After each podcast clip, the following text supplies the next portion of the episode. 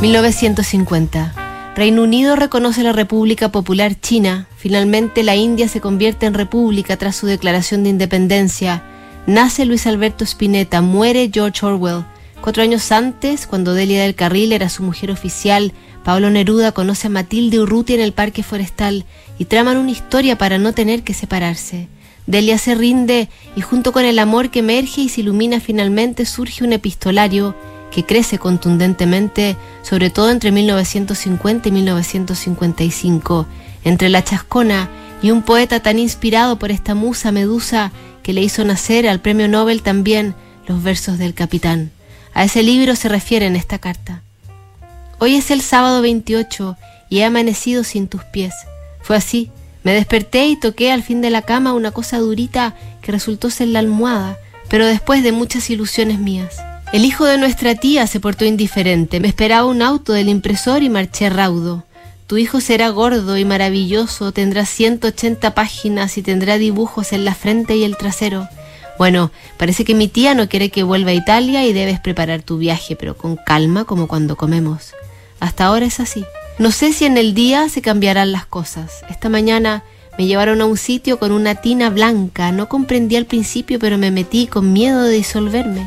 Había una gran toalla, que perdida de trapo, en ese ángelo se hubiera cortado en 12 y hubiera servido hasta junio de 1953. Cuando me levanté y abrí a la camarera vi que me faltaba una parte del pijama que según me dicen se llama pantalón. Es así. Hay un dibujo de un pantalón. Patoja mía, estoy contento. Soy como un soldado de su retaguardia segura. No me importa el fuego. No sé si estoy aún con mar o agua de patoja. Todo mi cuerpo está saturado de ti. Eres parte de mí como la pirinola de su cane. Recién me llaman, esta tarde te escribiré de nuevo, acumularé todo el día besos para todo tu cuerpo que es interminable para mí, aunque la vida me la pasaré besándolo, no lo terminaré de besar. Desperté a las seis y media y a las ocho estaba vestido. Son las nueve, salgo a los tickets. Hay algo más importante que tú y que yo. Somos tú y yo. Juntos somos lo que la pobre gente no alcanza jamás. El cielo en la tierra, te aprieto a mi corazón, amor mío, con cuerpo, alma y amor, tuyo, tu capitán.